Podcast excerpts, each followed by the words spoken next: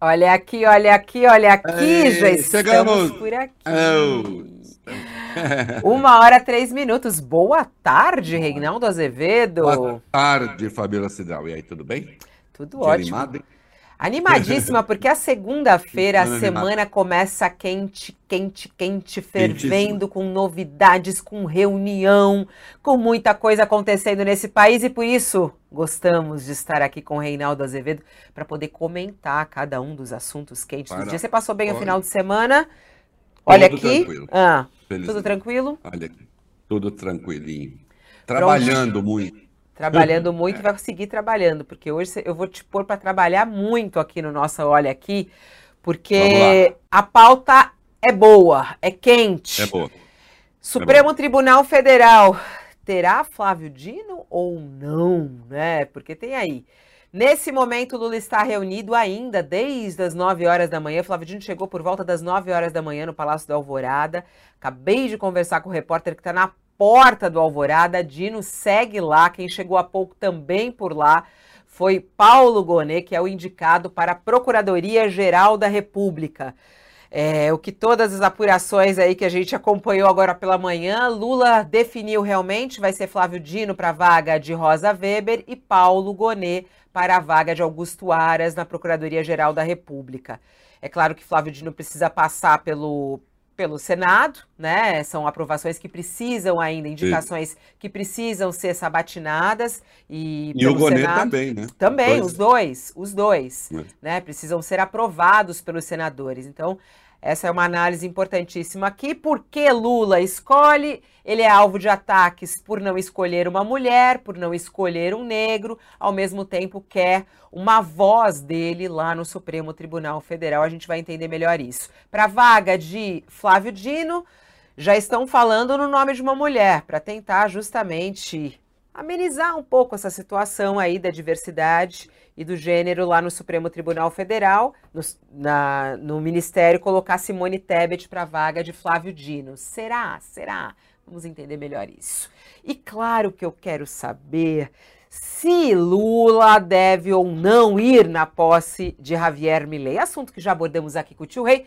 Porém, tem um episódio novo. Ele recebeu uma cartinha do presidente eleito da Argentina, entregue em mãos pela futura chanceler, que esteve aqui na primeira viagem. Foi escolher um, um país, escolheu o Brasil para vir.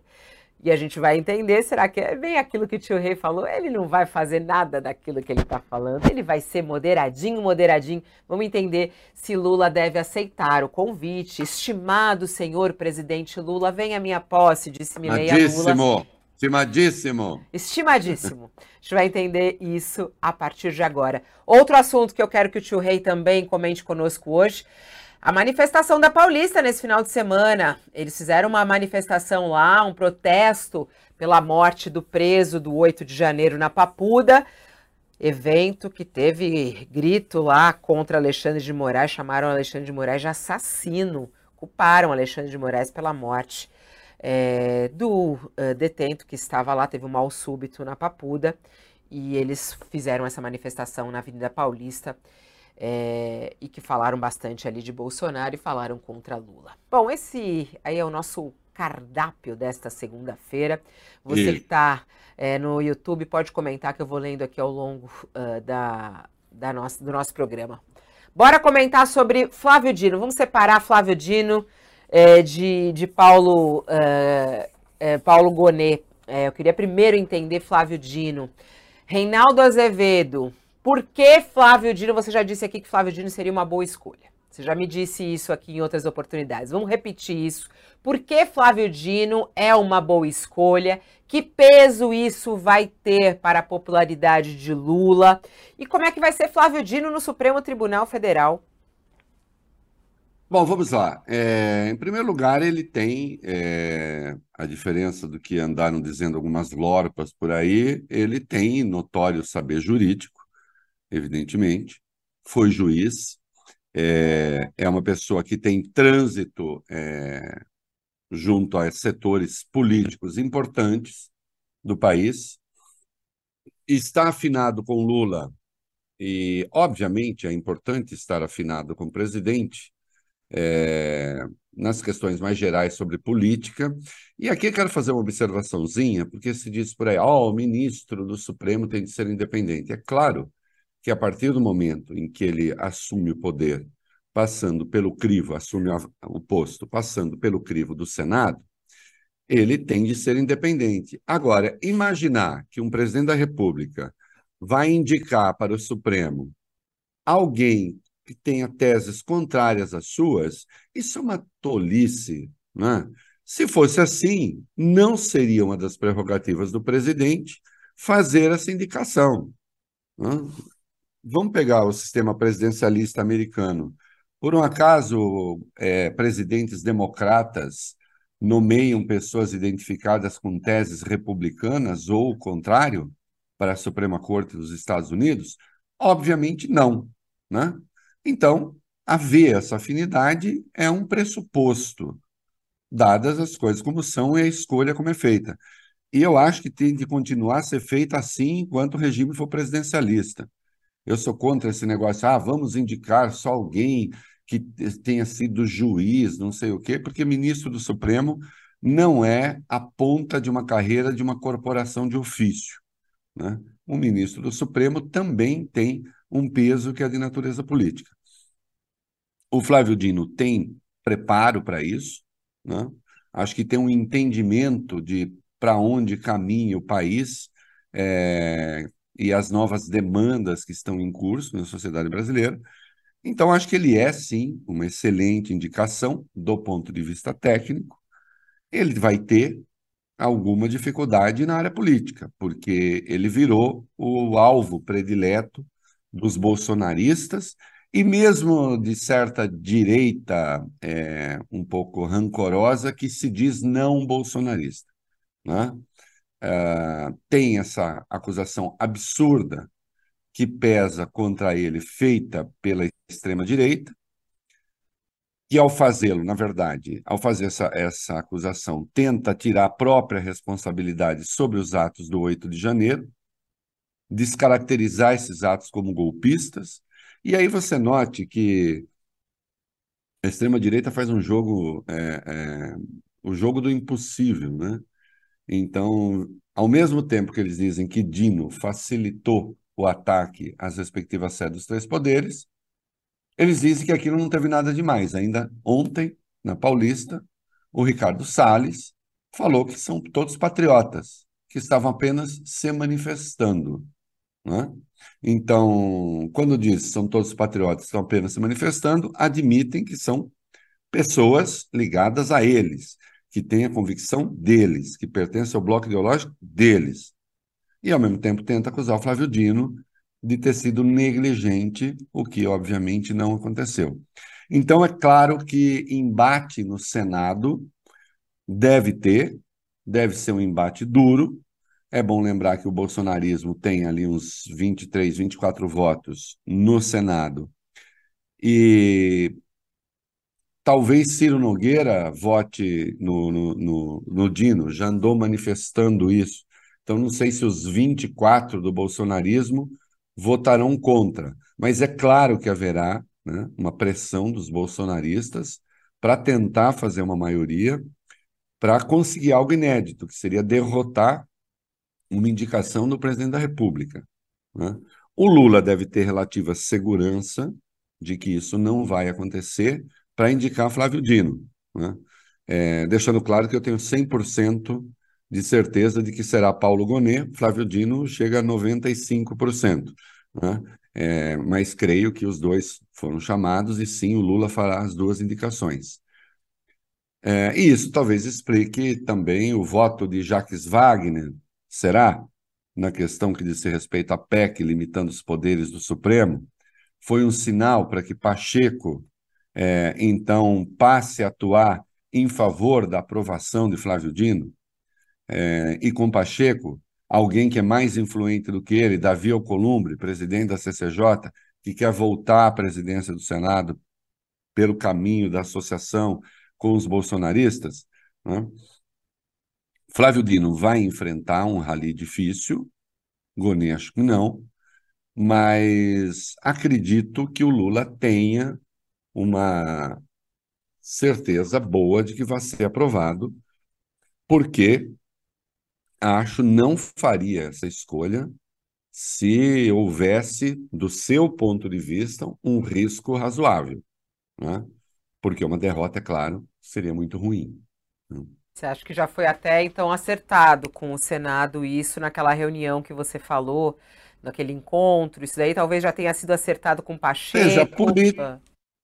É, política você nunca acerta desse jeito.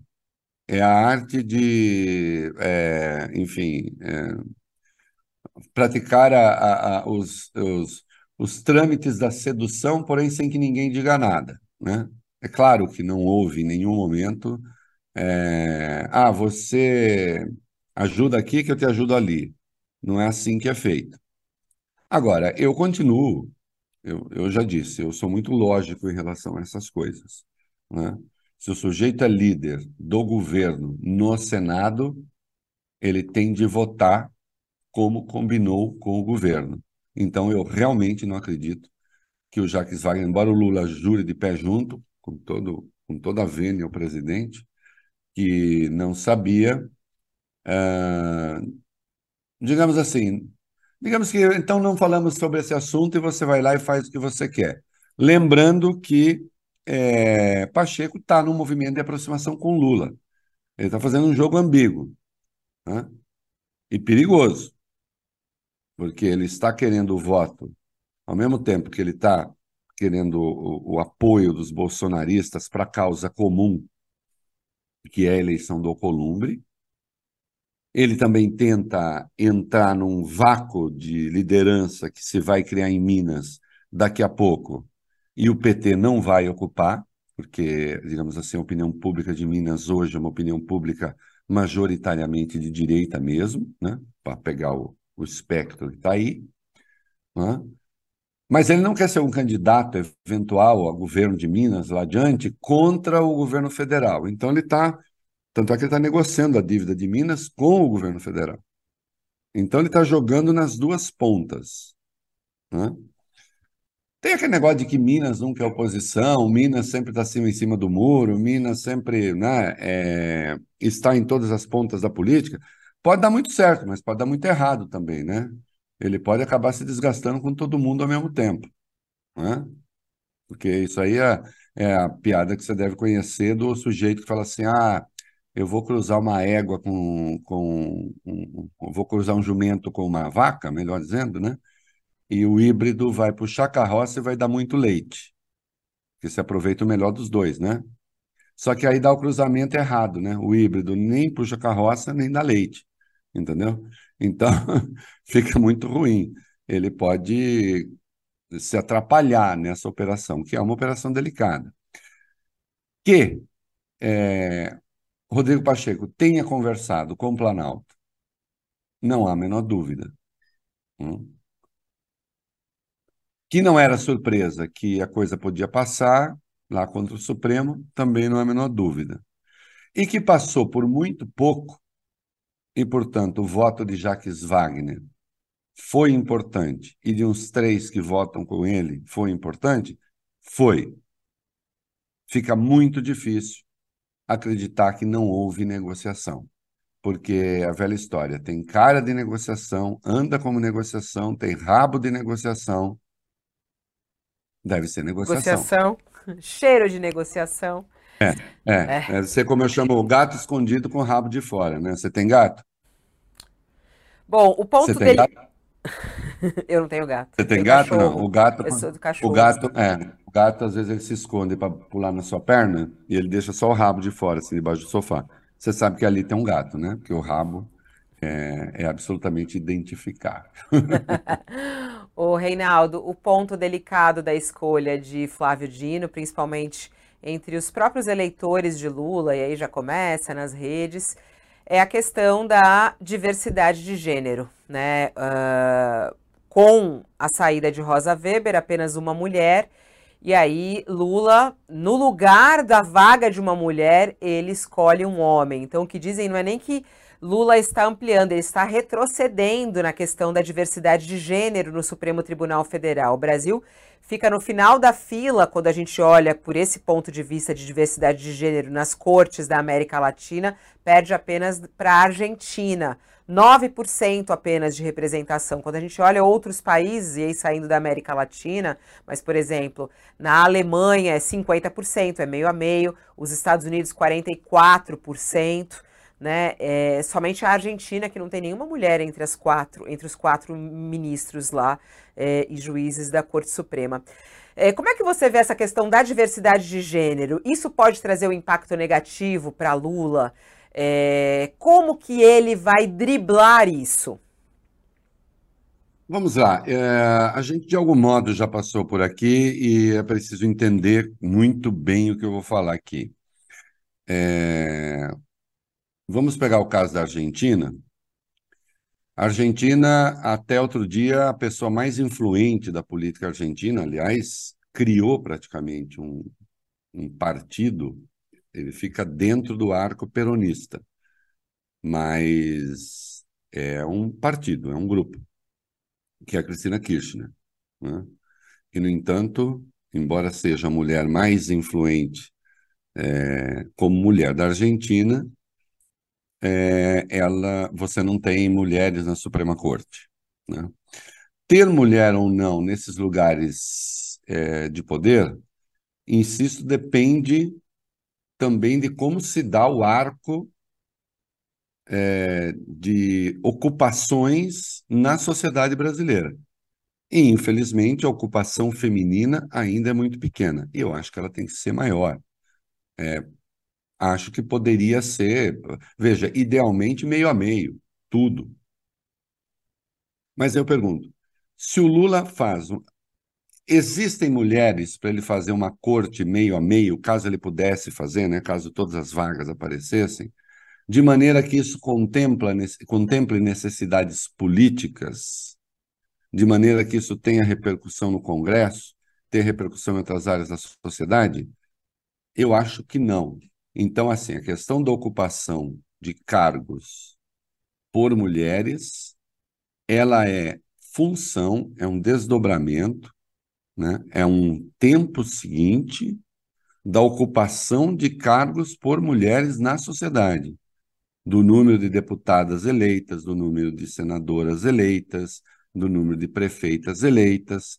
Quer dizer, tudo isso tem que crescer junto para que essas mulheres, para que então, ao escolher mulheres, se esteja escolhendo também é, pessoas que representem espaços efetivos de poder. É um pouco ilusório, isso aqui eu estou sendo técnico apenas, é um pouco ilusório achar que você resolve isso apenas na ponta. Você não resolve isso na ponta. O mesmo se diga em relação a negros, a gays, a tudo. Quer dizer, é preciso que você tenha um movimento social para que esse movimento social pressione os lugares de poder. Né? Então, isso como regra geral de por que há menos mulheres. Não tem a ver com competências individuais. É claro que quando você pega individualmente, você vai ter mulheres capazes. Né? O que você não tem é uma massa presente, representativa do próprio processo político.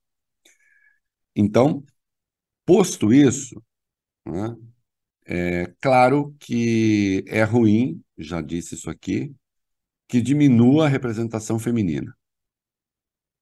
Sempre entendendo, de qualquer modo, que essa representação feminina ela é importante para passar um recado à sociedade de que as mulheres devem, podem é, ocupar é, o espaço público.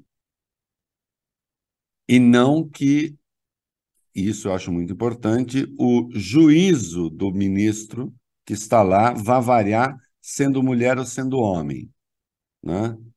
Para que também não se crie essa tolice de que há. Ah, as mulheres podem ser mais sensíveis no poder, né? E não, não tem nada a ver. Já vi votos muito errados, inclusive das mulheres que estão ali. Né? É, já vi votos certos, já vi mulheres tomarem posições muito duras. Né? É, para que a gente, né? Então, não é o gênero que é, implica a qualidade da decisão. Outra coisa, é, o Lula faz essa escolha com relativa tranquilidade, porque por mais que ele vá ser criticado no seu campo ideológico, essa é uma crítica que a esquerda faz. A direita tenta embarcar, claro, é, vai falar, tá vendo? Olha aí, falaram, olha aí o Lula nomeando homem e tal. Mas não vai ter nenhuma mulher de esquerda que vá aderir ao bolsonarismo porque o Lula indicou um homem para o Supremo. Entende? Então, existe uma reserva ideológica que vota no Lula, né? escolha ele homem ou mulher, ou melhor, que vota no campo progressista, tenha homem ou mulher no Ministério, no, no STF. Né? E essa, insisto, é uma crítica que vem da esquerda com a qual o Lula vai lidar, sabendo que esse eleitor não vai mudar de lado. Então, as escolhas que ele faz, digamos, que tem uma perspectiva de cota ideológica, aí, curiosamente, ele faz no campo da direita faz algumas escolhas à direita, aí sim, para ter votos da direita, especialmente no Congresso. Né? Ao passo que no caso das mulheres, não, no caso dos negros, não, no caso dos gays, não. Por quê? Esses movimentos estão alinhados com os progressistas. Isso é um sinal de que, claro, as mulheres têm de se organizar bastante, os negros têm de se organizar bastante, os gays têm de se organizar bastante, para que sejam ouvidos, para que ocupem os lugares de poder. Isso que eu acabo de falar nada tem a ver com uma posição minha, aí sim, que eu considero é, ética, moral, é, didático-pedagógica, né? Teria sido muito bom se o Lula tivesse escolhido uma mulher. Acho que se deve cada vez mais nomear mulheres, ou, ou, ou, que se nomeiem mulheres, para esses cargos. Mas eu reconheço que isso não é um ato que nasce só da vontade, nasce de um conjunto de circunstâncias. Não, é interessante você trouxe é, esse, essa análise mais ampla, né? Porque é complexo mesmo e é dolorido, né? Eu falo como mulher aí. É bem dolorido a gente ver que uma Suprema Corte do Brasil ela tem apenas uma mulher. Né? Eu me sinto representada por uma mulher na Suprema Corte Federal, então eu, eu acho que é muito triste isso. É, no entanto, até conversando mais cedo, a gente conversou com outras mulheres hoje mais cedo aqui no UOL, a gente conversou com a Mônica Bergamo, e a Mônica é, disse que, nas apurações dela, inclusive, é, Lula, claro que gostaria de colocar uma mulher, só que Lula percebe que neste momento. Uh, no Supremo Tribunal Federal, ele precisa de alguém de confiança dele. Que é aquela coisa de você bater um telefone ali e poder conversar. O que também é algo, né, que você fala, poxa, mas esse é o papel, mas enfim, estamos vivendo isso e é, é isso. E ele não tem uma mulher jurista é, que tenha esse contato que ele tem com Flávio Dino né? É de confiança dele. Você concorda com isso, Reinaldo? Quer dizer, porque também é, soa muito mal para nós mulheres. Ai, não tinha, tem gente escrevendo aqui no chat agora. Não tinha uma mulher para ele colocar. Opa, como não tem mulher para colocar lá? Tem muitas mulheres juristas que poderiam ser escolhidas. Nós temos inúmeras mulheres juristas muito competentes inclusive negras, para estar no Supremo Tribunal Federal. No entanto, a escolha de Lula agora é porque ele quer alguém de extrema confiança no Supremo Tribunal Federal. É isso, o Reinaldo? É isso, desde que não se entenda essa extrema confiança como pegar o telefone e dizer, ô Dino, ô Dino, vota aí que eu quero que você vote desse jeito. Porque não é assim que funciona. Não é? é, ter de extrema confiança, digamos assim, está alinhado com as teses mais gerais do presidente da República. Veja só, deixa eu voltar a essas considerações, porque é, eu, eu acho muito importante esses movimentos que tem um caráter, digamos, identitário, né? É, que trate da questão do gênero, da cor da pele. Acho tudo isso muito importante. Sim, democratiza a sociedade. Agora, é, é preciso tomar cuidado também para que isso não se sobreponha à natureza do cargo que está sendo ocupado. Eu explico. Veja só, nós poderíamos. Nós não temos nenhum gay ou lésbica, não, não, e eu não estou fazendo, querendo fazer gracinha aqui, né? É, ai, será que fulano? Não, estou dizendo, assumido ali, é, dizendo, fazendo uma afirmação de identidade, a gente não tem no Supremo. Então, vamos lá. Que tal ser mulher, ser negra, ser lésbica, ser de uma religião de origem africana, tudo uma pessoa só. Eu quero que vocês entendam que se você vai por esse critério, você acaba sobrepondo essa ideia da representatividade que é política, que é congressual, que é ter vozes que compõem a sociedade brasileira no Congresso, que o Congresso é o Congresso não representa direito à sociedade brasileira, se você olhar. Né? E o voto é livre. A sociedade não gosta? Não, é que entram outros fatores aí. Né? Quando é, aquele lugar para o qual você está nomeando alguém, o seu, o seu, o, a sua natureza é a questão jurídica, é a interpretação da Constituição. E como é uma reserva de domínio do presidente fazer a indicação, obviamente essa indicação estará de acordo ou não com aquilo que ele pensa, pelo menos em linhas gerais. Se você sobrepõe a questão da identidade, você pode cuidar da questão da representação e, eventualmente, se descuidar desses outros aspectos que são centrais. Eu vou te colocar aqui, é a pergunta mesmo, não é? Vou bater um papo. É, digamos que aconteça uma hecatombe nuclear, né, na política, que a gente sobreviva, ô Fabiola, nós, as baratas, é, e alguém indica a deputada Júlia Zanata. Nossa. Aquela da escopeta. Do, Ou da, cor, da, da, coroa de flores, né? Da coroazinha de flores, que se usava muito na Alemanha em um certo período. Né? Que tem camiseta com a mão do Lula, quatro dedos, todo furado de bala. Né? E Júlia Zanata para o Supremo. Aí Fabiola vai dizer: puxa vida, Estou tranquila porque é uma mulher me representando. Não precisa responder, você não vai pensar isso. Muito obrigada por me poupar. Eu te poupo. Você não vai pensar isso. Porque ela é mulher, sem dúvida. Toda fofa, inclusive. Né? É, tava lá nos Estados Unidos, agora junto lá na coisa com o Eduardo Bolsonaro, lá para fazer denúncia, o Brasil da censura e não sei o quê. Né? É, e não é o gênero aí que conta, obviamente. Né? Porque aí também, e aqui eu quero que as pessoas progressistas nos entendam, né? a gente precisa entender essas coisas. Né? Se vocês me querem só para torcida, não adianta. Tem que entender. Porque quando se fala da mulher progressista, quando se fala de uma mulher negra no Supremo, ninguém pensa numa mulher negra conservadora, pensa?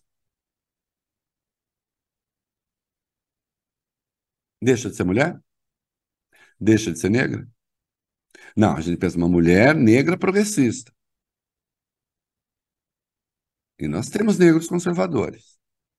Nós temos negros reacionários.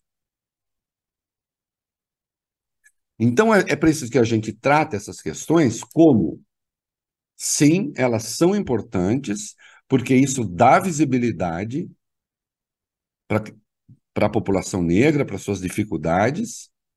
Agora, isso por si, isso por si, não resolve as coisas.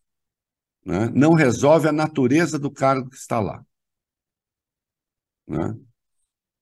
E a natureza do cargo que está lá é haver esse peso jurídico, sim, e nós temos mulheres para isso. Mas esse peso jurídico tem de estar atrelado também a um peso que está na sociedade e no próprio aparelho judicial brasileiro. E tem de ter essa identidade com o presidente nessa perspectiva que eu estou dizendo. Não é de o presidente pegar o telefone e dizer como as pessoas devem votar, porque não é assim que funciona. Até porque, depois que está lá, enquanto não mudar a regra, né? e os que entrarem antes de eventual mudança, nem sei se a mudança vai passar, né? ficam lá até 75 anos. E aí já não deve mais nada ao presidente oh. da República. O presidente, o presidente não oh. pode demitir depois. Pode? Não, não pode. Não.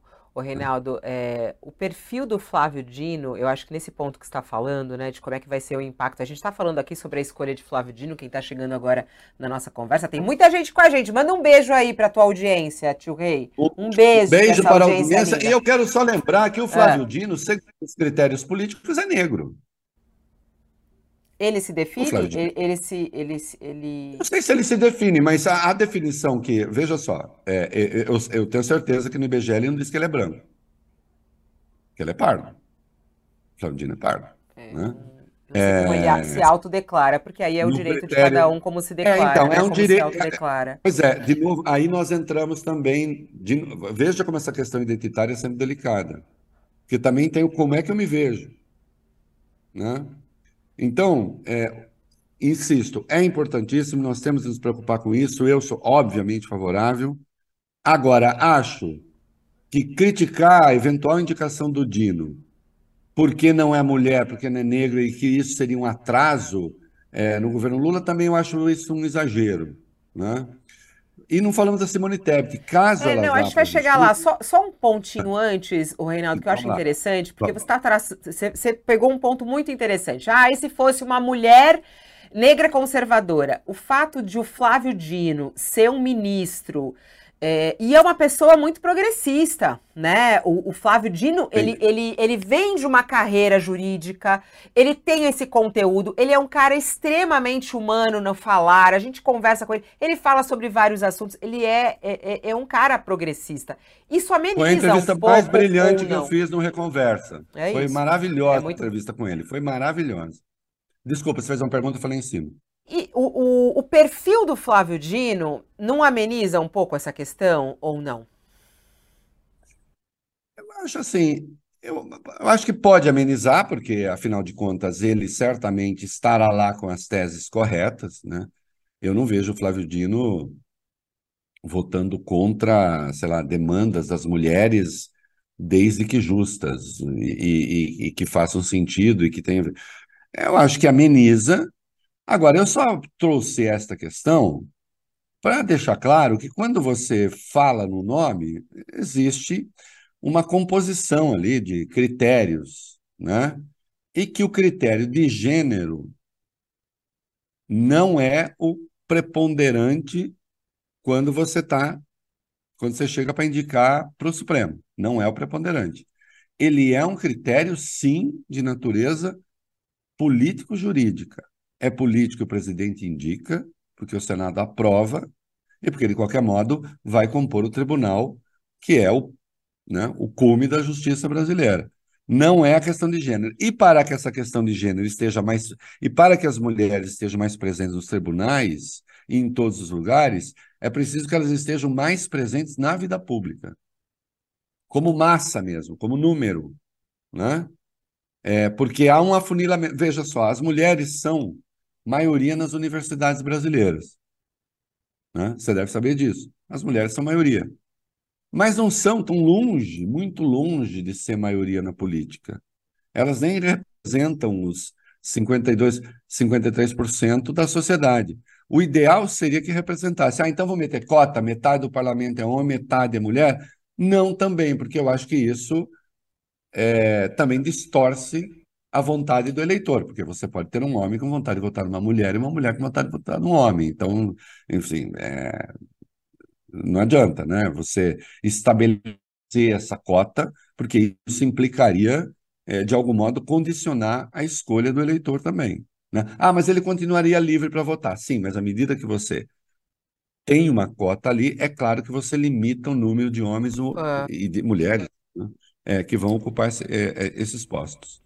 Vamos de Simone Tebet. Quero entender uh, o que, que, você acha dessa possível é, indicação. Olha, a gente não é... sabe ainda se vai ser isso ou não, mas Simone Tebet está entre os nomes cotados para assumir no lugar de Flávio Dino no Ministério da Justiça. Segundo o nosso repórter o Lucas Borges, que está lá na porta é, do Palácio da Alvorada, quem chegou para conversar lá e está junto na reunião com Flávio Dino é o Jorge Messias que é o advogado-geral da União, um dos nomes mais cotados também para assumir o Ministério da Justiça no lugar de Flávio Dino, ele indo para o Supremo Tribunal Federal. Paulo Gonet, que vai para a Procuradoria-Geral da República, também já está lá no Palácio da Alvorada, conversando com o presidente Lula.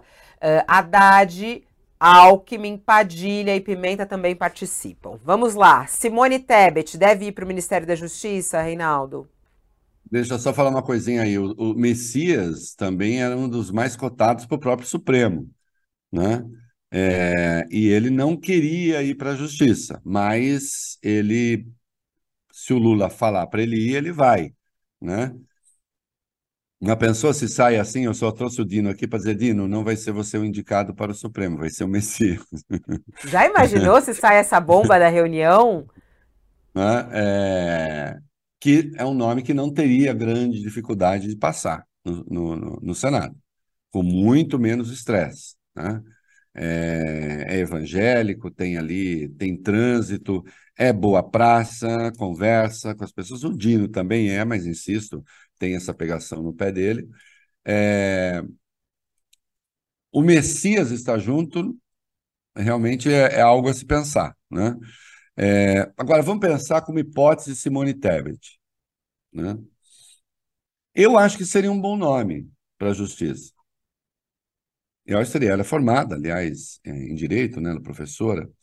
É, não precisa. CPI da Covid, lembra? O ponto, o, o, ponto de vista dela jurídico, né? O conhecimento dela jurídico na Sim. CPI da Covid foi super elogiado, Sim. né? E, e o Ministério da Justiça é um ministério a rigor, né, o que é o Ministério da Justiça. O Ministério da Justiça é aquele que vai cuidar. Né? Por que ele se chama da Justiça? Ele vai cuidar dos interesses do governo no aspecto jurídico junto aos poderes, aos outros dois poderes. Né? É, ao Legislativo e ao Judiciário. É isso que faz o Ministério da Justiça. E, claro, tem ali é, a segurança pública hoje junto, que é uma coisa é complicada. Né? É subordinada ao Ministério da Justiça do ponto de vista formal à Polícia Federal. Então, é uma estrutura grande, é uma estrutura gigantesca. Eu acho que seria um bom nome, sim, se ela fosse.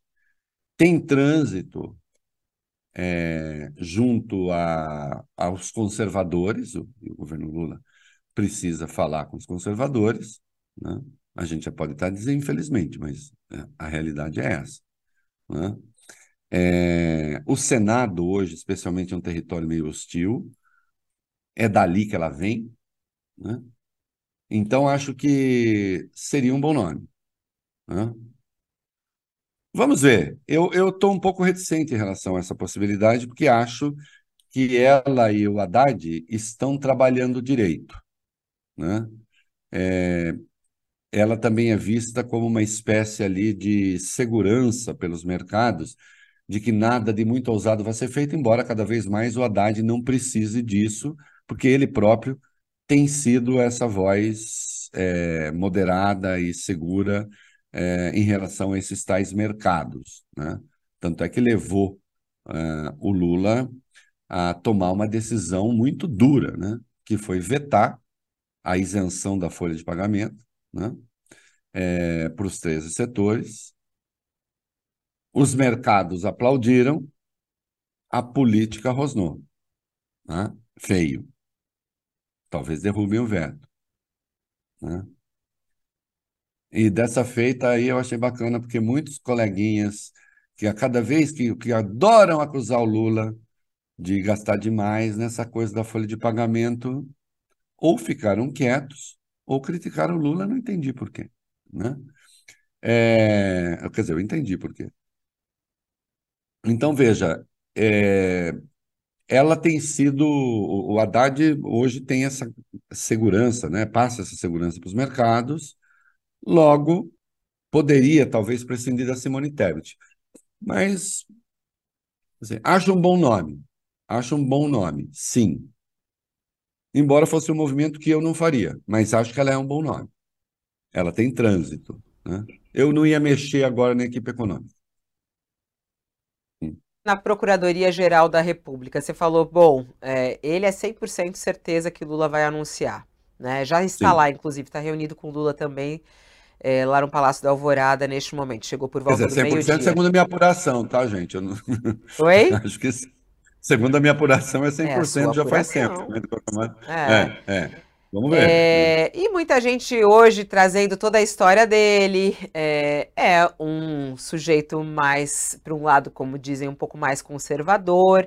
É, re, é, relembraram aqui que um, ele chamou para um seminário virtual o ex-ministro Pazuello para falar sobre tratamento precoce durante a pandemia. É, o que foi bem polêmico na época e tudo mais votou uh, pra, pela condenação de Bolsonaro, né, tornando Bolsonaro inelegível no Tribunal Superior Eleitoral. Duas vezes. Duas vezes. É, quem é Paulo Gonet? Será uma boa, é uma boa indicação para a Procuradoria-Geral da República? O que esperar dele, dos processos que vão cair no seu colo, principalmente em relação a Bolsonaro? Olha, deixa eu dizer uma coisa. Eu, é, dos dos nomes que estão dados, ou dos nomes que apareceram, né, o Gonê era o nome pelo qual eu torcia. Deixa isso claro. Né, escrevi isso. O Antônio Bigonha é um bom nome também, sem dúvida, que, porque afunilou nos dois. Né? Mas eu acho o Gonê técnico. É... As pessoas podem discordar dos votos, mas aí, assim, é... A gente conhece de cada voto aquilo que fica saindo na imprensa, né? Votou isso aqui, votou não sei o que lá. Precisa ver a justificativa técnica dos votos. Eu acho ele tecnicamente muito bom. Então vamos lá. Ele deu o voto, do voto, ele deu ali, ele defendeu a ineligibilidade de Bolsonaro naquele caso dos embaixadores em que o Bolsonaro reuniu os embaixadores estrangeiros e disse que o sistema eleitoral brasileiro era inseguro e que tinha havido fraude em 2014 e 2018. Né? Ele defendeu a ineligibilidade do Bolsonaro. Ineligibilidade essa que foi reconhecida pelo tribunal por 5 a 2. Três outras ações, também sobre ineligibilidade de Bolsonaro, Aí ele disse: aqui eu não vejo razão. E aí até eu falei no programa da coisa que eu também não via, porque eu fui ver as ações. Né? Nem, nem tudo que você vai acusar Bolsonaro é o caso né, de condenar. Né? Dá até pena a gente não defender a condenação, mas não é. Né? Não era o caso de. Bom, eu também não vejo né, caso aqui de condenar. Que foi o uso da biblioteca para gravar um, um, uma live. Né? Pode, não pode, é uma improbidade administrativa, sem dúvida. Mas é caso de ineligibilidade, ele até fez uma ironia, né? Disse: será que aqueles livros que apareceram atrás realmente levaram votos para Bolsonaro? Até tem uma pergunta de natureza irônica, né? Porque eu seria tentado a dizer, não, os livros prejudicaram, né? Falar, opa, peraí, esse aí não, alfabetizar, não quero. Esse lê, não, não, esse não quero. É... E depois, em outra ação, do 7 de setembro, Aí ele defendendo a elegibilidade de novo do Bolsonaro, mas não do Braga Neto, que não viu a atuação ativa do Braga Neto. O tribunal viu a atuação ativa do Braga Neto, referendou é, a posição dele em relação ao Bolsonaro e não tomou a decisão que ele tomou em relação ao Braga Neto. Então, eu acho que vai ser alguém que vai se orientar tecnicamente. Hum, na posição que eu considero, o, o, Fabiola, a posição de procurador-geral, ela é, por dois anos, ele é o homem mais poderoso da República. É a única pessoa que realmente, pouca gente se dá conta disso, é a única pessoa que realmente toma decisões monocráticas. É o PGE. Eu explico. Ministro do Supremo, toda decisão de ministro do Supremo tem de acabar sendo referendada pelo, pelo, pelo, ou pela turma ou pelo pleno. Não é? Muito raro ali chegar a uma natureza de processo que cai uma decisão realmente monocrática. A decisão ou é a turma ou é o pleno. Tem que referendar. Presidente da República toma decisões monocráticas. Não? Toma. Só que elas estão. Existe alguma decisão do presidente da República, Fabiola, que não esteja submetida à jurisdição do Supremo? Não. Não. Nem a graça, como nós vimos no caso Daniel Silveira, que é o presidente que concede, é um dos poderes do presidente, segundo o artigo 85. Até isso, se o Supremo achar que tem desvio de função, o Supremo vai lá e diz: não, aqui não, não pode. Né? E fizeram isso com Bolsonaro, fizeram isso com Temer. Então, presidente não toma decisão monocrática que não esteja submetido à justiça. Os ministros do Supremo não tomam. O PGR é o único que pode denunciar presidente da República, por exemplo. O PGR é o único que pode pedir abertura de ação penal para parlamentares. E a decisão dele é irrecorrível. É irrecorrível. Se o PGR não pedir ação, abertura de ação penal para deputado e senador, o Supremo não pode abrir essa. O Supremo pode investigar, mandar investigar, abrir inquérito, autorizar a abertura de inquérito. A PGR diz não, o Supremo diz sim, já aconteceu. Agora, abrir ação penal, aquilo que realmente vai dar processo, aí é o senhor PGR. Não existe autonomia como do PGR no Brasil. E eu até considero isso com toda a vênia aos colegas constitucionalistas, colegas constitucionalistas, não que eu não sou, né? que eu sou só um, um atrevido. Mas eu considero que o excesso de poder do Ministério Público foi um dos erros da Constituinte de 88. Que é muito poder. Nós vimos o Aras, não vimos? O Aras. Ainda que processar o presidente da República, claro, tivesse de passar pela Câmara por crime de responsabilidade e depois pelo Senado, mas de qualquer modo, pedir a abertura da ação penal, caberia ao PGR e não pediu. Né? E eu insisto que esse superpoder vale também para os deputados e senadores. Então, é um poder gigantesco que tem o chefe do Ministério Público, né? que, aliás, note ele é da Procuradoria-Geral da República, é, mas é do Ministério Público da União, né? Tem outros setores do Ministério Público que estão, ficam debaixo do PGR. Então aí, quanto mais técnico for a pessoa, quanto mais apuro técnico tiver a pessoa, melhor. Né? É, se tiver proximidade com o presidente, essa proximidade mais geral também é boa. Agora, não pode ser, aí sim, até por essa natureza que eu estou falando, não pode ser um mero esbirro do presidente da República. Tem que ter um Porque alinhamento é muito... no sentido é, do, do pensamento, um alinhamento Vamos falar da independência dos poderes, vamos falar do triunfo da lei, vamos é, o básico. pensar o, o básico é nós estamos numa sociedade que cada vez mais é uma sociedade de reparação de direitos, então precisamos estar preocupados, vamos lá, com as mulheres, com os negros, com os indígenas, com os, né? isso tudo diz respeito ao Ministério Público.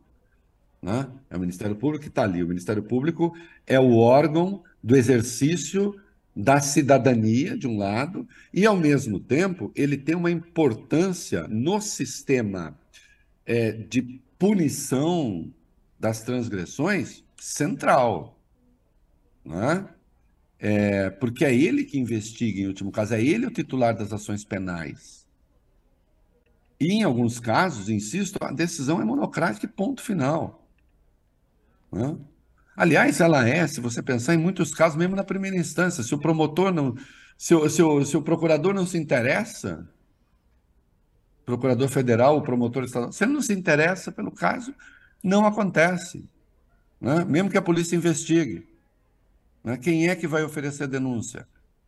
Né? Então, aí é importante que seja alguém tecnicamente muito bom, e isso o Gonê é, sem dúvida, que não seja corporativista, porque também não, não pode ser assim, estamos aqui, estou aqui para cuidar da categoria dos procuradores. Né? Estou aqui para tratar o Ministério Público como um ente independente, porque o Ministério Público, de fato, ele é independente. Isso quer dizer, ele não pertence a nenhum dos três poderes. Mas ele não pode ser um quarto poder acima dos outros três, como entendo Rodrigo Janot conduziu a coisa. Né? Eleito lá por um sindicato. Né? Então tem de ser alguém independente e também não pode ser mera extensão da vontade do presidente. Você acha então que foi boa a indicação? Eu acho que foi boa, eu acho que a indicação foi boa. Aí diz, ah, mas ele é católico demais. Ah, e daí? Bom, eu, até porque não serei eu reclamar, também sou. Mas também não estou apoiando, apoiando, não estou defendendo. Não é por causa disso, né? É, não, é interessante é, você falar. Ah, ele é você... católico demais. Eu acho que ele não vai tomar a decisão que eu quero em relação, sei lá, à questão do aborto ou em relação à questão da droga. Bom, a gente não. Tudo bem a gente achar que nome bom é só aquele que vota de acordo com aquilo que a gente quer. De novo, vamos, vamos, em 2013 começou aquela coisa pavorosa no Brasil, que era assim, fulano não me representa. Bom, mas quem disse que... Ok, não te representa, mas representa alguém. Né? Não precisa de representar necessariamente para ter legitimidade. Representar no sentido de é a minha vontade, é o meu voto. Né? Agora, eu é, acho que ele vai saber dialogar com a sociedade, né? e claro, ao defender uma determinada posição, essa posição uhum. vai ser aquela que ele considere que tenha sustentação jurídica. Né? Mas eu acho importante que ele não seja um mero é, esbirro do Poder Executivo. Vamos. E isso ele não. Né? Vamos aguardar essas indicações. Eles estão lá todos reunidos no Palácio da Alvorada, a residência oficial do presidente Lula, para tratar desses assuntos. Olha, uma hora e 56 minutos já e a gente ficou nesse já? assunto. É, o tempo voou, voou, voou. E eu quero saber sobre a cartinha que o presidente Lula recebeu. Ah, uma cartinha. Milei, é, né, companheiro argentino. Milei disse love, love, love. Olha lá, oh. love. Enviou uma carta ao presidente Lula entregue é, das mãos da futura ministra das Relações Exteriores, que esteve na sua primeira visita oficial, né? Oficial não, porque ainda ela não é ministra, mas é o primeiro país escolhido. É, ela justamente veio ao Brasil entregar ali no encontro com o nosso Olha, chanceler. Diria, né? é, é, foi exatamente isso. Olha lá, a foto oficial aqui. É, Diana Mondino. É, mãozinhas. Entregou a, a carta a ela, Diana Mondino entregou a carta ao, ao Mauro Vieira. É, e na carta, caro estimado presidente Lula, por favor, venha à minha posse. Somos é, países próximos, temos negociações, lhe aguardo. Como é que Lula deve responder essa carta, hein? Uh, eu, eu já dei uma resposta hoje na minha coluna de manhã, é, é o que eu não mudei. Eu acho assim, tem duas condições. Uma, desculpas públicas. Pediu? Não pediu. Aí está estimado presidente e tal. E desconvida o Jair Bolsonaro. Não faz sentido. Né? Esse, esse convite ao Bolsonaro e à sua trupe, fazendo proselitismo contra o Lula, contra o governo. Né? É, pra, veja, seria como levar uma oposição que existe aqui dentro, né? Lula, Bolsonaro, levar lá para a Argentina. E eles não estão indo é, juntos, o que poderia acontecer, né? Já aconteceu no passado de adversários políticos estarem juntos num evento, no, no por exemplo, no, no, velório do Mandela. É... Não é isso. O Bolsonaro está indo lá fazer proselitismo contra o Lula, contra o governo. O Milley fez o convite. Então, ou desconvida, ou então até brinquei. Então, vou fazer o seguinte, Fabiola. É, Milley convida Bolsonaro para ir à posse dele. Aí o Lula vai para lá, então, e vai, pode se encontrar com a oposição, que tal? Ele marcar um encontro com os peronistas lá. Vai. Não seria o ato correspondente? Seria, né? É proibido? Não. É delicado? Não. É um, um absurdo? É. Né? Então, é, como está, acho que o Lula não tem de ir. Agora, que a vinda da Mondino demonstra que o Milley, graças a Deus, para o, graças a Deus, para o bem dos argentinos, é realmente um picareta, que não vai fazer nada do que prometeu, é.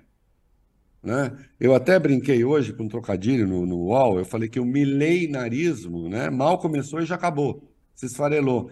Milenarista, você que acompanha, se, não, se você não sabe, no ano 1000 é, havia a coisa de que Cristo voltaria à Terra, né? a tal da parúzia, que é o retorno de Jesus Cristo.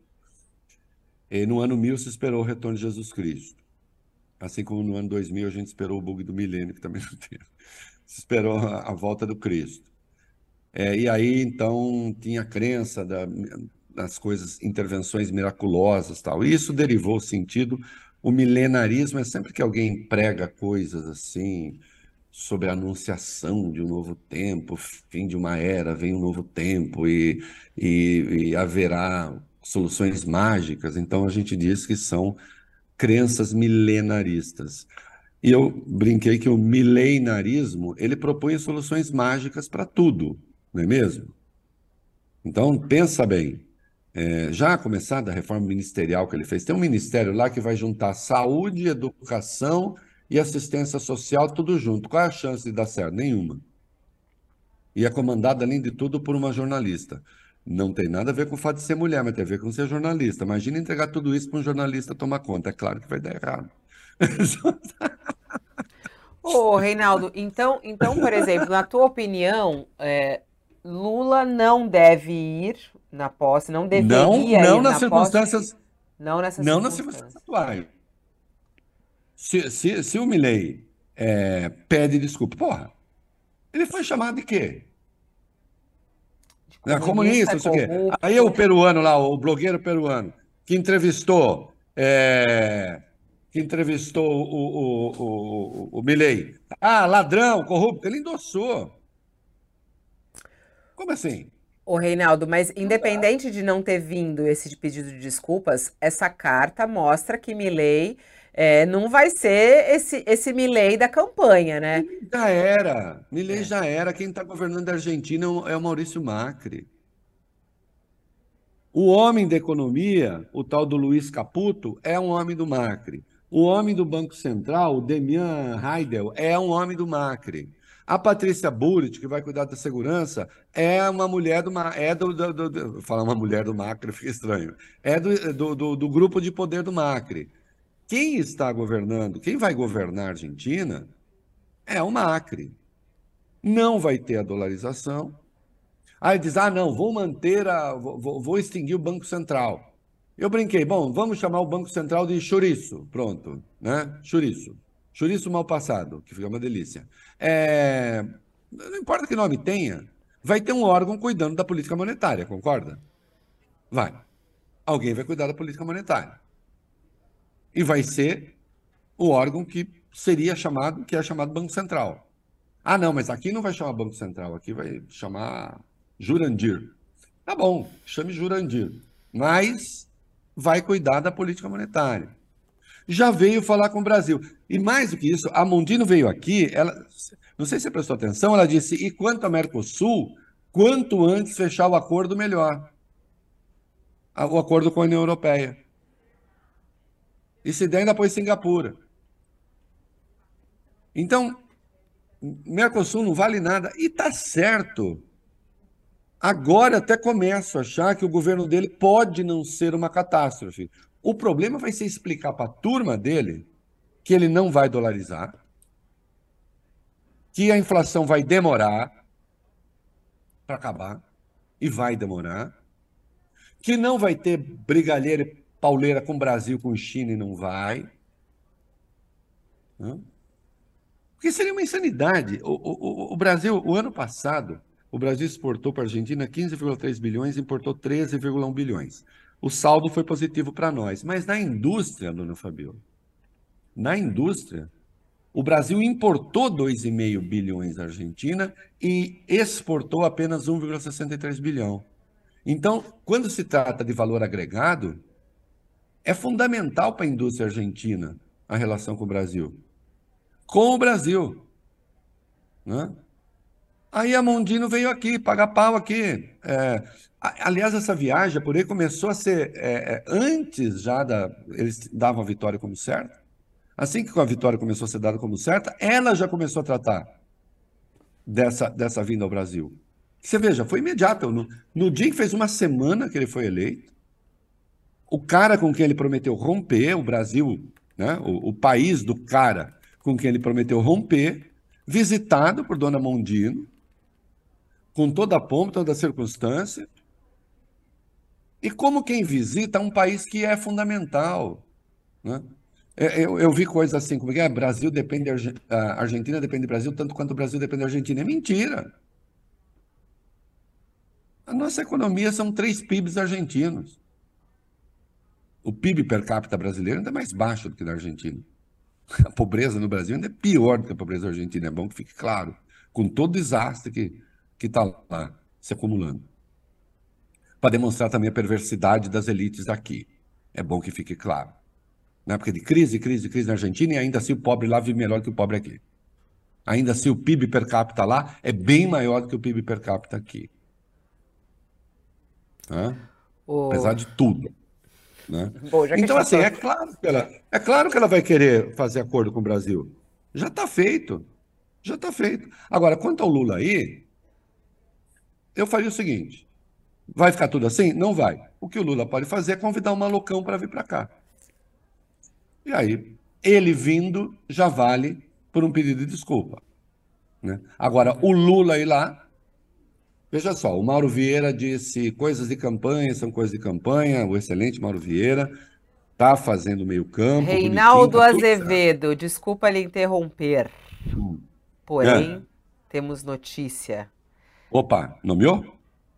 Presidente da República Luiz Inácio Lula da Silva encaminhou nesta segunda-feira ao presidente do Senado, Rodrigo Pacheco, as indicações de Flávio Dino ao cargo de ministro do Supremo Tribunal Federal e de Paulo Gonet ao cargo de Procurador-Geral da República.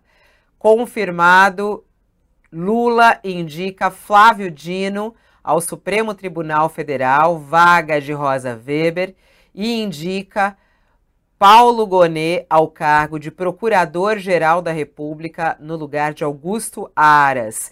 Tá aí a foto deles, a indicação aí. já encaminhada ao presidente do Senado Federal, Rodrigo Pacheco.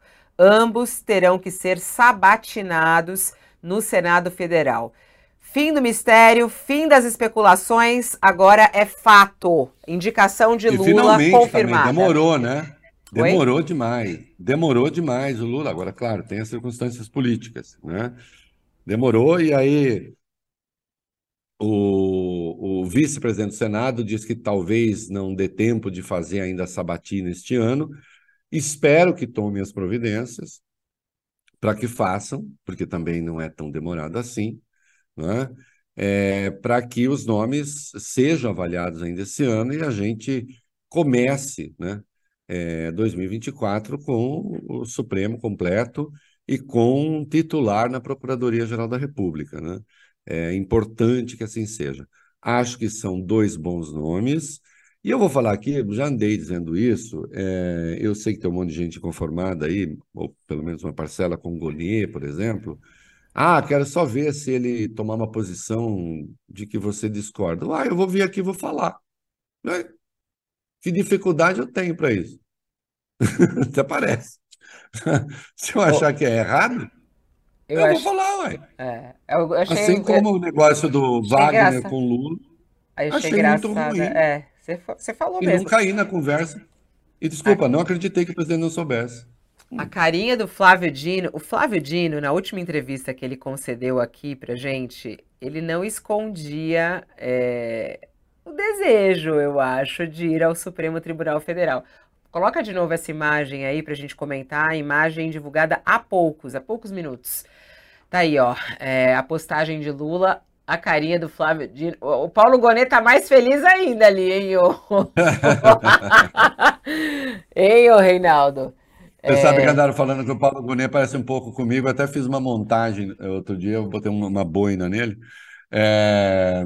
O... Eu acho que ele tem de estar feliz mesmo, porque, veja só, é... no... no que diz respeito à carreira do Gonet, é o ponto é, mais alto da carreira. Né? É... Segundo a Constituição, só membros do Ministério Público podem ser indicados para a Procuradoria-Geral da República. Né? Eu já disse que eu sou contra isso. Né? Eu acho que tem que ser livre né, a escolha. É, desde que a pessoa tenha o saber necessário. Mas, de qualquer modo, segundo a Constituição, é assim. Então, qual é o cargo mais alto na carreira nem é o cargo do ponto de vista funcional, porque ele é um subprocurador-geral, que isso sim é o topo da carreira. O cargo de PGR é o cargo aí de natureza política também. Mas é o ponto alto. Né? Então tem que estar sorridente. Você começa uma carreira jovem, né? recém saído da faculdade, presta concurso e chega a PGR, é claro que tem que estar satisfeito. E a mesma coisa o Dino. O Dino foi para a política, mas a origem dele é o judiciário. Né? Ele foi juiz. Postou aqui, ó. Vamos Fazer colocar parte. a repercussão do Flávio Dino. Fazer parte de uma corte de 11 pessoas é maravilhoso. Presidente Lula me honra imensamente com a indicação para o Ministério, para, o, para ministro do Supremo Tribunal Federal.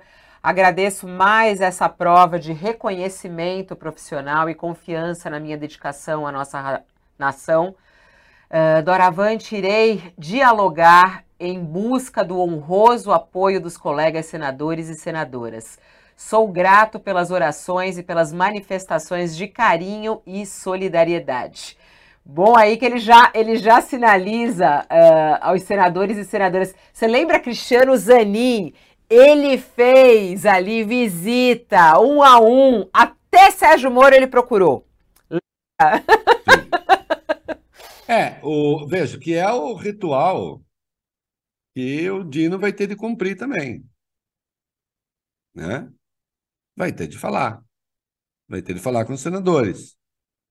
Em alguns casos, o diálogo será possível, em outros, acho que fica difícil. Por exemplo, Flávio, o xará dele, o outro Flávio, o Bolsonaro, que anunciou que chegou a falar, né, quando rejeitaram o, o advogado. Uh, não é advogado-geral da União. Uh, quando rejeitaram um cargo aí dos, dos que fazem a, a, defesa dos presos e tal. Caramba, fugiu o nome da, do doente. Quando, re, quando re, é, recusaram o nome do rapaz, o Flávio Dino falou pro, pro o Flávio Bolsonaro falou Flávio Dino, pode vir na linha, nós vamos te derrubar, né? Então, é, Defensoria da União, Defensoria Nacional da União, lembrei.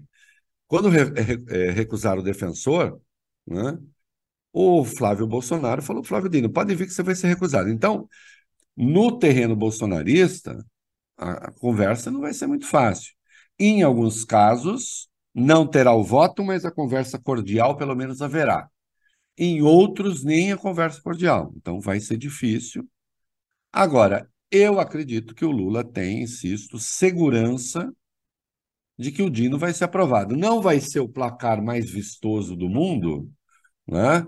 É, talvez até seja um placar é, baixo, mas precisa ter maioria, né? Então, é isso. O, eu, eu, eu tenho até que corrigir aqui que o Zanin não procurou. Eu, eu lembro de. É, o, o não Moro procurou não o Moro. O Moro falou que receberia ele se ele procurasse, porque ele passou no gabinete de todo mundo. Mas ele não procurou realmente o, o, o Sérgio Moro. Só uma correção aqui. No que, no que fez bem, né? Porque você tem. Uh, o Moro adorava. Nós temos no. É só pegar no Twitter, né? Algumas reações muito mal criadas do Moro Juiz com o Zanin, né? inclusive tentando atingi-lo profissionalmente. Sim. Né? O... E, e, de fato fica difícil depois, né? O Zanin conseguiu 58 votos né, a favor, 18 contrários. Você acha que o Dino eh, vai ser um placar mais enxuto, mais difícil? Vai, com certeza absoluta. Com certeza absoluta. O, o, Zanin, o Zanin teve votos de senadores é, bolsonaristas e tal, é, conseguiu ali fazer um discurso em favor do garantido e tal. Do, do Dino vai ser difícil, vai ser aprovado, mas vai ser mais difícil. Né? Adoraria que não, né? em homenagem à carreira do Dino, à seriedade dele, mas é, vai ser mais difícil, sim. Ó, Reinaldo, a gente está aqui ao vivo, a notícia acabou de ser confirmada, então a gente está aqui estendendo um pouquinho o nosso olho Ótimo. aqui, é, porque o E presidente nada Lula já. sobre confirmação de, de Tebet. Não, ainda não, ainda não, estamos de olho, mas já começam as Gente, eu estou repercussões. perguntando porque eu estou com o celular aqui com um monte de gente me informando coisa e estou olhando para a tela, então eu também não estou fazendo Então dá uma olhada no celular enquanto eu leio a Não, notícia não aqui. tem. É, Não tá tem. bom, vamos lá. Tá. É. O Alexandre de Moraes é, acaba de publicar também. Presidente Lula indicou dois grandes juristas e competentes homens públicos para o Supremo Tribunal Federal e para a Procuradoria-Geral da República. Flávio Dino e Paulo Gonet são escolhas sérias e republicanas e, uma vez aprovados pelo Senado Federal, contribuirão para o fortalecimento de nosso Estado democrático de direito.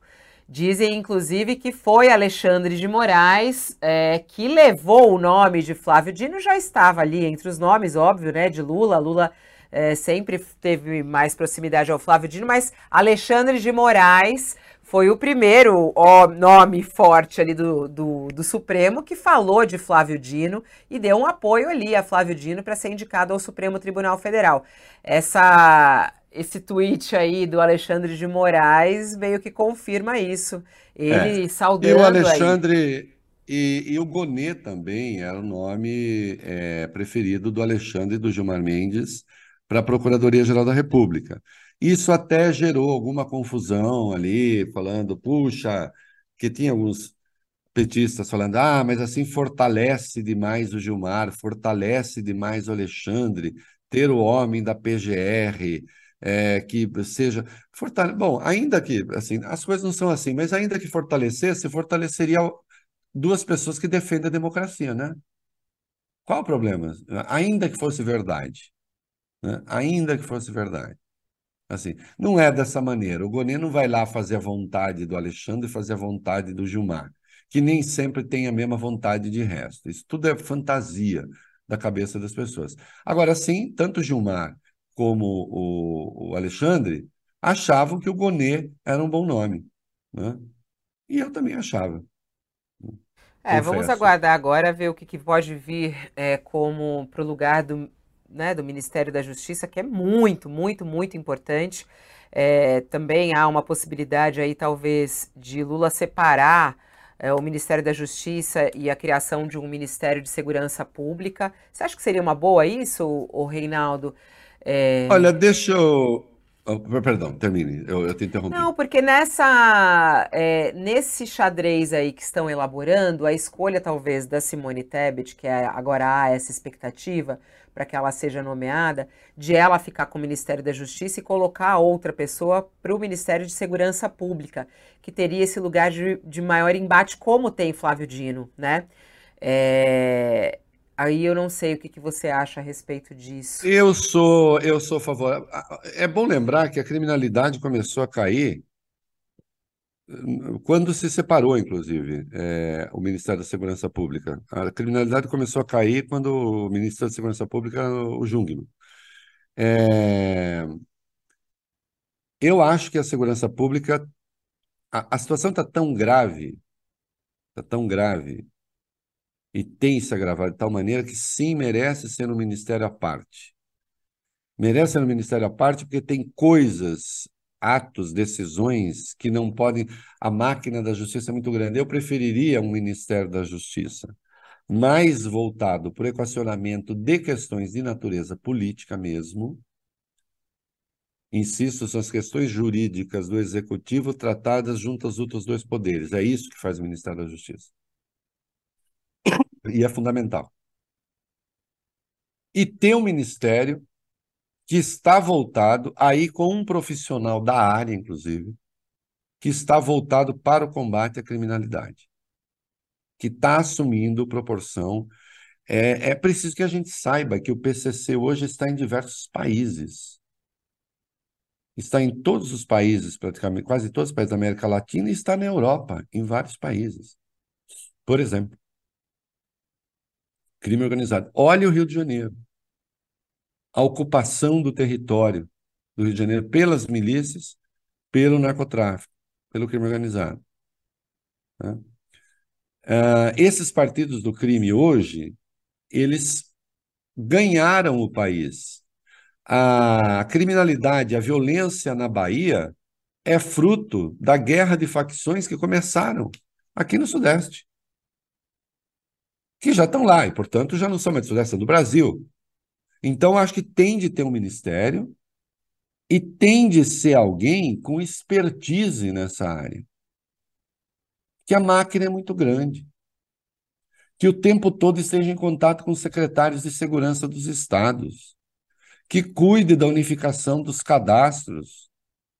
Né? Que se volte para essa questão é, com determinação. Eu teria um Ministério da Segurança Pública separado. O Sérgio Moro quis juntar no governo Bolsonaro, porque ele queria todo o poder. Quando o Bolsonaro descobriu que ele queria até a sua cadeira, aí ele foi chutado. Né? Mas eu sou favorável à separação, sim. Né? E acho que é um bom momento para fazer isso. Vamos aguardar então é, como é que serão esses trâmites. Será que dá tempo até o final do ano, o Reinaldo, de eles colocarem a sabatina e eles. É... Não, tempo dá, né? O, assim, o, o, mais, o tempo maior é fazer visita para cada senador. Né? Você, imagine você, né? É, não, é, não é uma coisa simples. Né? Tempo dá, mas vamos ver, né? Vai depender aí, aí sim, né? Aí depende bastante do Rodrigo Pacheco também. Seria bom que se fizesse isso ainda este ano. Né? Dino toma, faz ali reunião bem rapidinho, reunião de cinco minutos com cada senador. Tá bom? E em alguns casos ele não vai conseguir falar mesmo, então é. facilita. Ó, a gente está aqui na expectativa de quem vai assumir no lugar de Flávio Dino. Falamos sobre Jorge Messias. Jorge Messias escreveu há pouco Uh, mas para é. dar parabéns ali, nota de saudação à indicação de Flávio Dino, falando que em nome da Advocacia Geral da União veio saudar a indicação confirmada de Flávio Dino. O Lula Sei... queria muito Messias. O Lula queria muito Messias, é... mas o Messias não queria. Né? Disse que queria ficar na Advocacia Geral da União mesmo. Agora, de qualquer modo, né?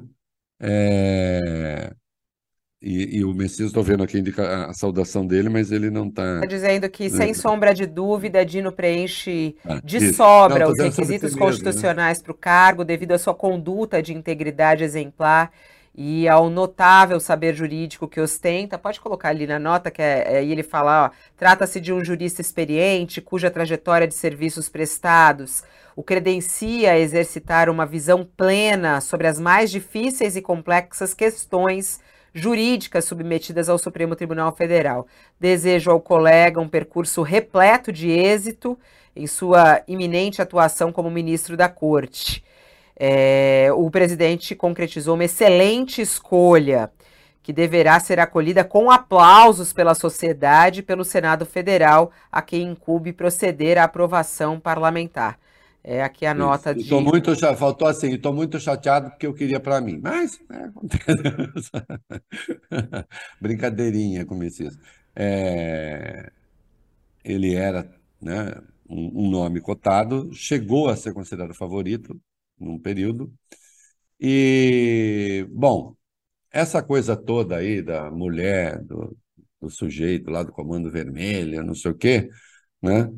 É, ao contrário do que pretendiam alguns ali é, quando exageraram nas tintas, né? É, não estou fazendo crítica à imprensa velada, porque se eu quiser eu faço as claras. Estou falando no, no, mundo político. Né? É, acabou, aí sim, aí o Lula realmente chegou à conclusão de que ele ia indicar o Flávio Dino. Né? Porque é claro que foi uma tentativa de impedir que o Dino fosse indicado. Né? É. E foi indicado. É. Espero que seja aprovado. É, vamos aguardar a aprovação e, e ver aí quem vai para o lugar dele, porque isso também é de extrema importância, né? É, porque quem vai assumir o lugar de Flávio Dino, como a gente já falou várias vezes aqui, um dos ministros fortes de Lula, ele ao, ao lado de Haddad, é, os, um dos ministros mais fortes do governo Lula, que vinha fazendo um trabalho importantíssimo, né, e que precisa dar, ter essa sequência, que é um, uma das prioridades de Lula, inclusive, né, nessa questão da Eu acho até, você sabe, Fabiola, isso, e não vai aqui nenhuma crítica embutida ao Dino, não, que eu adoro o Dino, acho ele, inclusive o temperamento e o bom humor, eu acho ele o máximo. É, acho que ele lida muito bem com essa coisa toda, mas eu acho que é, se quer na justiça um perfil mais desacelerado, digamos assim. Né? Nesse sentido, a escolha da tarde seria uma boa escolha. Né? Só não sei se o Lula vai querer mexer. É, mas um, um, ministro da Justiça que trabalhe mais nos bastidores, que apareça menos. Né? É, que articule mais é, com, inclusive, os setores hostis ao governo. Né? O Dino, não por falta de talento, porque ele é uma pessoa excelente, mas até em razão dos episódios que o colheram a partir do 8 de janeiro, esse trânsito às vezes era meio difícil. Então é preciso facilitar a conversa aí. Né? A Simone poderia ser uma boa escolha. Agora, eu, de qualquer modo, defendo que Ministério da Justiça e Ministério da Segurança Pública sejam separados. Eu acho que são coisas distintas. Mesmo. É isso. Reinaldo Azevedo, muito obrigada pela sua participação. O povo ficou aqui. acompanhando nós até agora, hein? Eita, Muita gente conosco. Agora que quase duas e meia já, a gente estendeu um pouquinho, porque a notícia caiu, a confirmação veio no finalzinho do programa, Isso. a gente estendeu um pouquinho no mais. No meio do Olha Aqui. Muito no meio bem, do Olha excelente. Aqui. Olha, aqui foi confirmado. Fotinho, Lula, Dino, Gonê. Vamos acompanhar agora os próximos passos, as próximas indicações. Um beijo para é você aí. e até quarta-feira. Beijo, Fabiola. Até quarta. Até, Tchau. Até quarta. Olha aqui sempre com o Reinaldo Azevedo. Todas as segundas, quartas e quintas-feiras, análise de qualidade. Você encontrará aqui com o tio Rei falando sobre tudo que ele pensa dos assuntos quentes do dia. Hoje, o assunto principal, a confirmação Flávio Dino para o Supremo Tribunal Federal e Paulo Gonet para a Procuradoria-Geral da República. Bom, voltamos logo mais às 5 horas da tarde. Tem Diego Sars aqui com o All News. Eu volto amanhã às 10 horas da manhã e Tio Rei volta na quarta-feira, uma hora da tarde. Não perca.